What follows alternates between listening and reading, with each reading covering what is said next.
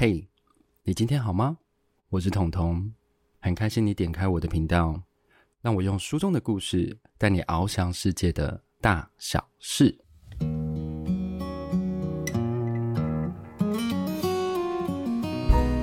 好，今天来到我们的第九十四集哦。第九十四集之前呢，九十四集真有够难念的。九十四集之前呢，我要来做一件就是有点久没有做的事情，就是来念留言哦，来看 Apple Podcast 上的留言。它的那个标题是赞赞赞，然后留言的人的名称叫做小梗木江子哦，这个名字蛮特别的。他说：“彤彤选择的书是其他说书频道比较不会出现的，但我对排行热门书反而没有兴趣。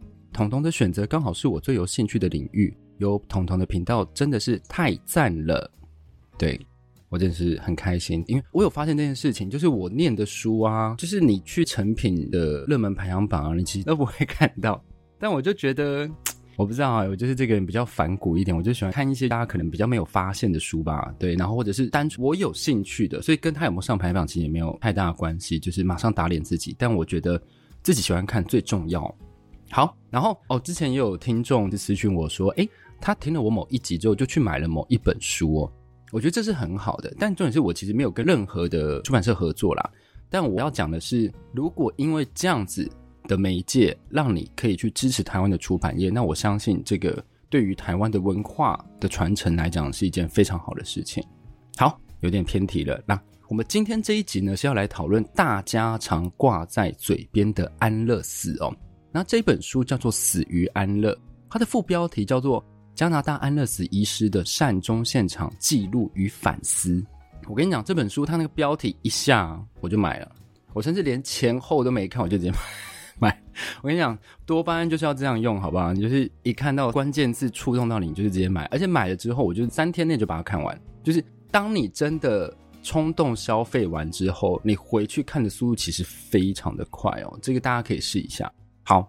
那么现在讲安乐死，那根据那个 procon.org 这一个非盈利的公益网站呢，还有维基百科资料，二零二三年最新数据显示，全球目前有七个国家通过安乐死合法化。那有哪七个呢？有荷兰、比利时、卢森堡、哥伦比亚、加拿大、西班牙、纽西兰。那西班牙、加拿大和纽西兰是比较后续才通过的。那大家会想说，诶，我记得美国、澳洲有啊？对啊。对，美国、澳洲只有部分省份有，那澳洲是多数省份已经通过安乐死相关的法案，那也陆续可能会在二零二三年开始实施哦。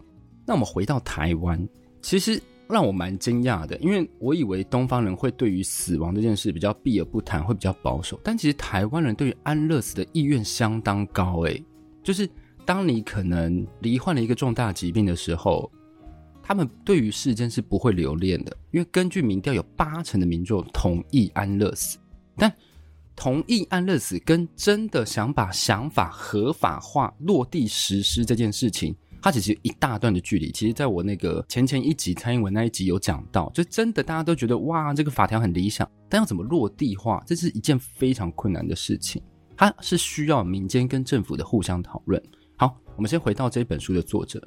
这本书的作者叫做 Stephanie Green，然后他本身是在妇产科当二十多年的医生。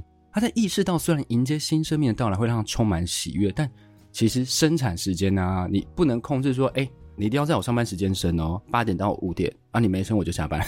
哎，你不要这样。生产时间不确定，其实让他失去很多陪伴自己家人时间。他最猛的记录的时候是连续三天都在上班。当他做了二十几年，他开始就是觉得。有点困惑，因为这个工作他已经做得得心应手二十几年了，但是他好像隐隐约约觉得失去了什么，所以就在他充满人生困的时候，他就发现加拿大刚好在二零一六年把安乐死合法化，他就思考说：诶，我其实一直站在人类的生老病死的生的这个岗位哦，那如果我可以透过这一次的契机去了解人类都会经历的死亡。那是不是也蛮有趣的？所以呢，他就毅然决然的投入哦。然后他也去问了一下相关单位，说他有没有办法直接从妇产科转到安乐死医生？哎，居然是可以！我觉得这蛮特别的。我我其实对于医生内的科别的转换，这个我没有太大概念的。那可能是因为已经有共同学科了吧，所以他用转机是没有什么问题。那他投入之后呢，他做什么事都要做到最好，所以他最后他是做到，他是加拿大安乐死评估者与提供者协会的创办人，简称是 CAMAP，也是加拿大卑诗省卫生部安乐死监督委员会的顾问哦。所以呢，这一本书大部分的场景都在加拿大的卑诗省。然后作者在里面描述自己的心境，还有他遇到故事，而且呢，他是在安乐死刚合法化的时候去当医生，所以他面对的逆风一定会相当多。而且就像我刚刚前面讲的，同意是一件事情，如何实施是两件事情，所以里面有很多观念的冲突。我觉得这本书大家都真的可以去看，里面有太多太多故事。它不一定会去重塑你对安乐死是或否，但是它会让你的想法落地化，这件事很重要。好，那我这本书一样分三个标题，第一个标题是“我能够安乐死吗？”二零一六年六月，加拿大通过了一个叫做 C 十四法案哦，这个法案是干嘛的？这个法案叫做 Medical Assistance in Dying，就是 医疗协助帮你死亡，叫，然后简称叫 May。然后他这个法案呢，其实有几个比较重点的资格限制哦，因为你要死，你一定要有资格嘛，不可能随便政府就杀了你，就算你自己同意，对。所以第一个是，你必须要年满十八岁，而且你要是加拿大人。第二个呢，你要患有极为严重及不可治愈的重大医疗情况。第三个呢，是你要在没有外界任何的压力的情况下，你自愿性的要求以医疗生命结束自己的生命者，而且呢，这个最重要，你要接受医疗方式结束生命前呢，你一定要签署知情同意书。那、啊、这些法案听起来，其实如果我今天是同意安乐死的，这些法案其实你大家都是觉得说啊合理啊，没有什么太大问题啊，同没有什么问题。但我跟各位讲的是，这个模糊地带很大、我问一下各位，请问严重不可治愈的标准在哪里？哎，我今天脚很痛，我一直都没办法走路，请问我是一个严格不可治愈，那我可以去安乐死吗？我已经失去行走能力，这样可以安乐死吗？所以它是一个严重到危害你的生命吗？对，这是其实很多东西要去想，而且很多病人想要安乐死，他并不想要马上安乐死，对，这 timing 的一点点也很重要。就是说，我觉得我好像可以等病情再严重一点再说。毕竟你知道，我还有点财产要花，就等到花完之后我再走，好不好？就是医生你，你我们再约再约，对不对？所以，但是等到他真的病情很严重的时候，他却没有办法签署知情同意书哦。这个状况是实际发生的。我来跟各位讲这个故事，我觉得很有趣。戈登呢，他是一位退休的工程师哦，然后找上这个 Stephanie 的时候，大概是啊，已经八十四岁。但其实也是也是活了一段时间的啦，对于人生应该有已经有不同的体悟，但高度已经跟我不太一样。那 Stephanie 呢，到达他们家的时候呢，第一眼就见到，哎，戈登有一百九十公分，但他的体型非常消瘦，而且呢，他旁边的桌上就摆放安宁病房的资料夹哦，他的床角就挂着空的尿壶，而且他旁边还有一堆成人的纸尿裤，用看得起就知道说他正在接受居家安宁照护，而且呢。他卧床不起，他连使用座椅式的便桶都没有力气哦，所以他没有办法再起来。那问了一下才发现，哎，戈登是被诊断出默克细胞癌。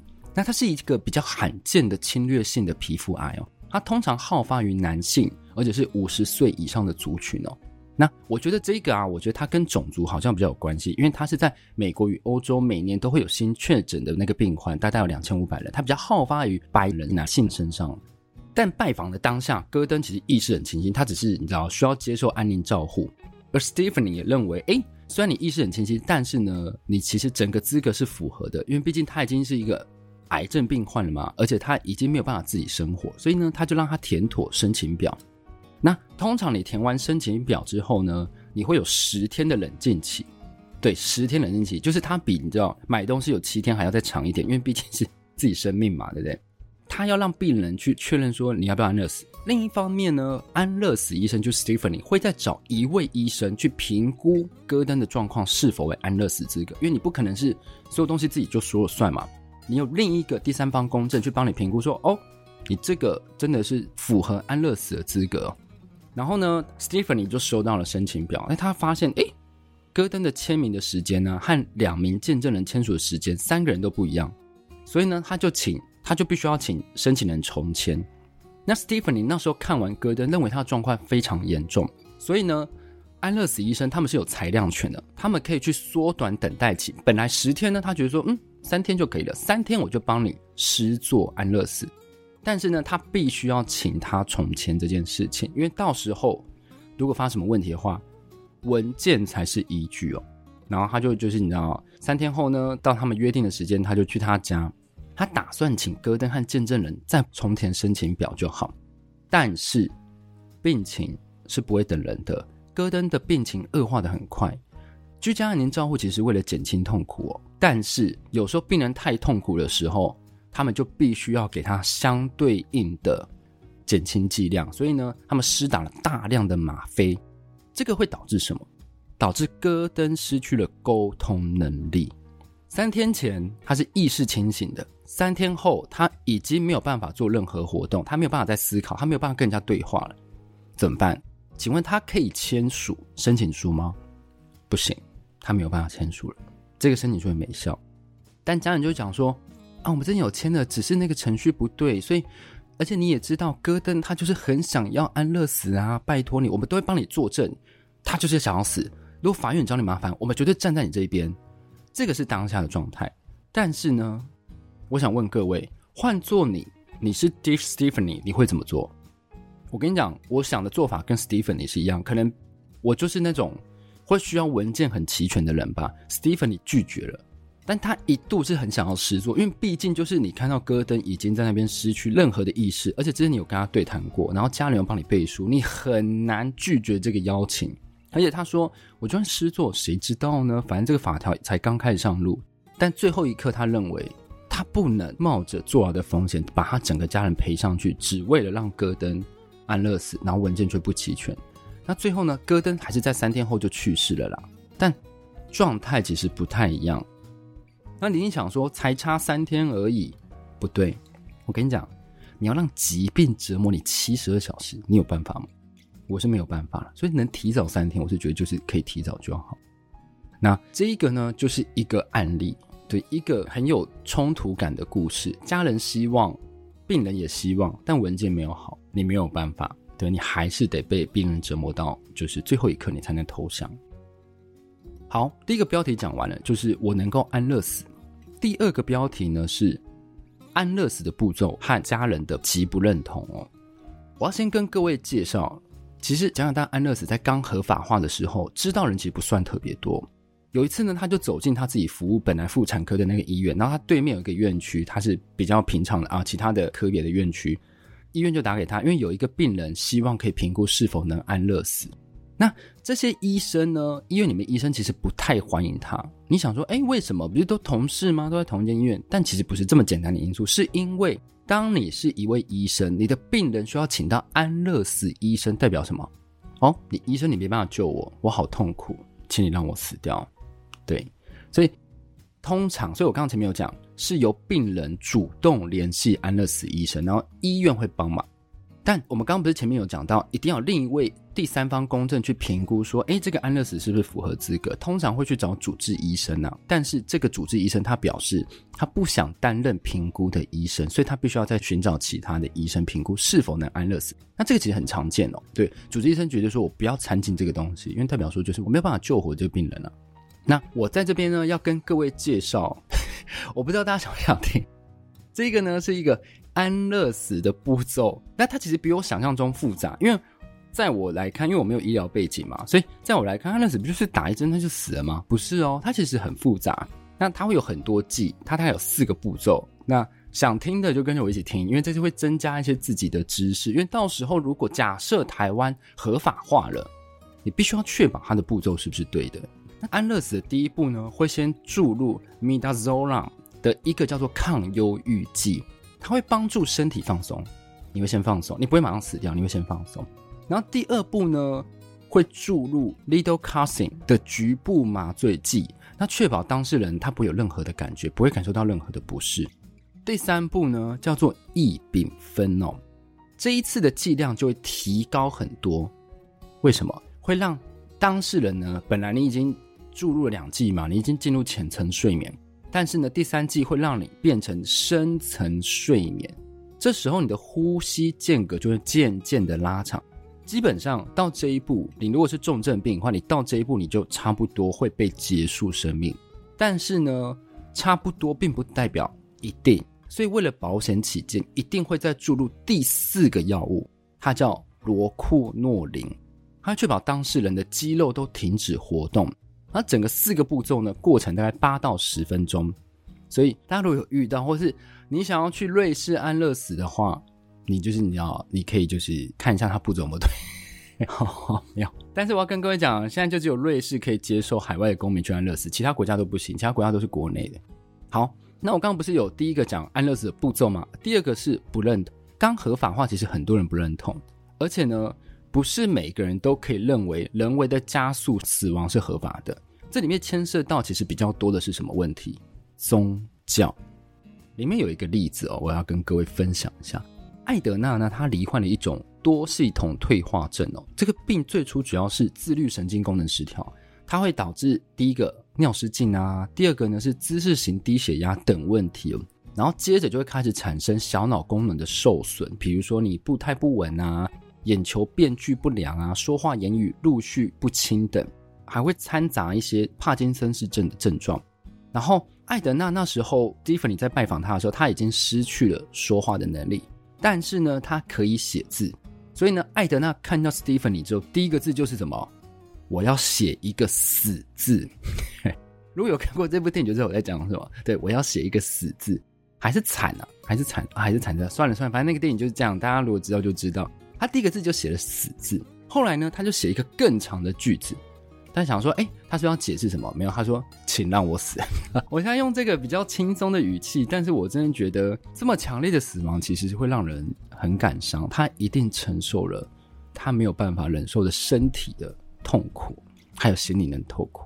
但是呢，他的家人是激烈反对的。艾德娜呢，甚至在跟家人的讨论中呢，因为他家人反对，是因为基督教，就基督教就觉得这样子是自杀。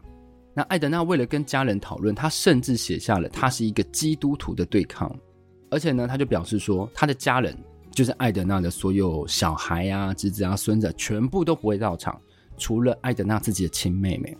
但真的到当天的时候呢，Stephanie 一进门就听到一阵争吵，他侄子说，教会绝对不会容忍这种事情，你的灵魂将永远无法得到安息。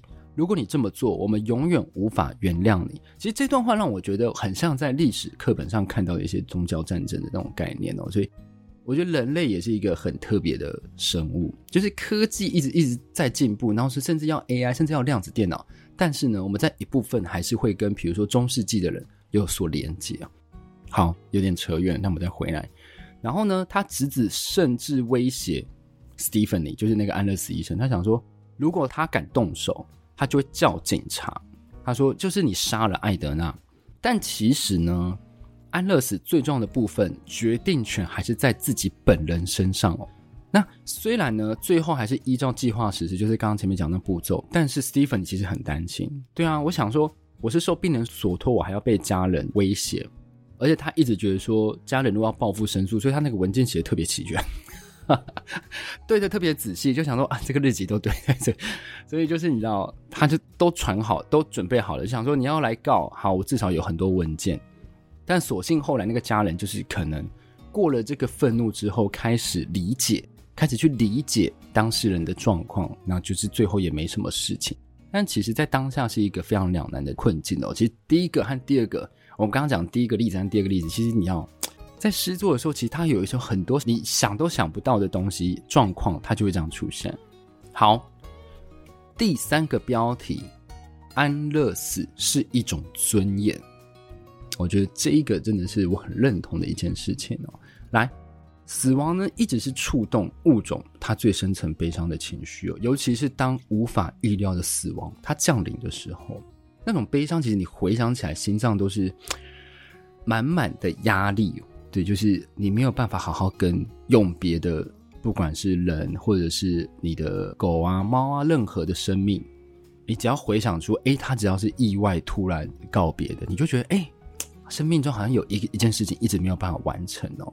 所以这个悲伤来源，我觉得应该就是因为没有好好的跟他说再见哦，所以我们来不及把所有想讲的话，透过这是最后一次的刺激，对每一个在你生命中驻足的人说：“哎，我有很多话想跟你说，这是最后一次了，我想一次让你知道。”对，那里面有一个故事，我觉得我很羡慕，对，我很羡慕，我觉得它是一个很棒的故事。但虽然用羡慕会怪怪，但是你想说，哎，虽然用羡慕怪怪的，但是你整个看文字还是很动人哦。里面有一个人叫贝弗，他今年七十，那时候他六十七岁。其实，在安乐死年纪中不算大，因为我们看到就是八九十啊，七八十，虽然差了十几年，但十几年可以做很多事情。那他六十七岁呢，已经是大肠癌末期了。啊，就在约定好安乐死的当天呢，他们将房间布置的像是要准备派对哦，然后每个人就是喝着酒啊，互相聊天啊，没有太多的悲伤气氛。然后贝弗呢，就是那个刚刚大肠癌的癌末患者，他就跟 Stephen 介绍说：“哎，这是我的小孩，我的丈夫，然后这是我的亲戚，叭叭叭，还有一个远从澳洲飞过来八十几岁的妈妈。然后在要执行前呢，到那个时间，因为他们看到 Stephen 来，就代表说哦，差不多要执行了。然后贝弗的女儿就先上前跟他说：‘我爱你’，深情的拥抱。然后呢？”就是坏女儿的丈夫啊，然后每个人都把自己想说的话跟她说，然后贝弗就跟她丈夫讲说：“你要好好照顾你女儿。”差不多完结束之后呢，这时候贝弗的妈妈就突然说：“我也要告别。”对，妈妈要跟自己的女儿告别哦。然后那妈妈已经就是身体已经不是很方便了，她就还是靠自己走过去，然后她就只对她说了一句，她就说。再见，我亲爱的宝贝。其实读到这一段会觉得很感人，就真的是蛮感人的。你没有其他的话来说，因为当妈妈要跟自己小孩告别，她比你早离开这个世界。你你能想到的一句话，就只有一句话，就只有这句话，能让他好好的、安心的接受安乐死，也不要让他痛苦，这对双方都好。但是呢，你没有办法去控制他。内心的，你知道双方的羁绊，对。那读到这边，我其实每次都觉得哇，很感人，眼睛就是有点为湿这样。然后这也是 Stephanie 第一次在现场流泪，为什么？因为 Stephanie 本身有妈妈，然后她妈妈也是在安乐死的条件的边缘哦，但他一直不敢跟他妈妈讨论这件事情。所以当他发现贝弗跟他年纪可能差不了多少，但是他也他在接受这件事的时候，他想到会不会有一天。他自己也是会遇到这样的场景，所以他哭的原因是因为对方的背景跟自己有时候很像。你可以透过对方故事去想到未来你可能会经历这件事情，这样子的情感才会更容易去触动每个人。那这本书大致上就讲到这里哦。这本书讲的我其实蛮激动的，但是我不知道大家有没有听出来，它是一个就是你知道喜怒哀乐都包含的一本书哦，它是一本。如果你有小孩的话，他如果是高中、大学，或者是国中，或者任何年龄别，我都觉得应该要去把这本书好好读完，好好去了解这件事情，可以决定自己死亡这件事情是有多么重要。看完这本书的那么多故事，他提醒我的其实不是死亡有多可怕，他不是要告诉我这件事情，他是要告诉我们，我们有没有珍惜好好活着的时光。甚至到你死前的那个时光，你都可以掌控，那就是你要珍惜的部分。那今天这一集呢，我觉得讲的蛮多故事，所以我蛮喜欢的。那如果你喜欢这本书的话，我就欢迎各位去看，然后去读里面的一些条文、一些启发，然后跟着 Stephanie 一起去了解当时加拿大的安乐死的状况。好。如果你喜欢我的节目的话，欢迎分享给你所有的朋友，然后也欢迎在 Apple Podcast、Spotify 任何的平台上跟我互动，然后跟我聊天，然后也帮我留言五星好评。那我们就下一集再见喽！诶，先祝各位新年快乐，就这样喽，大家拜拜。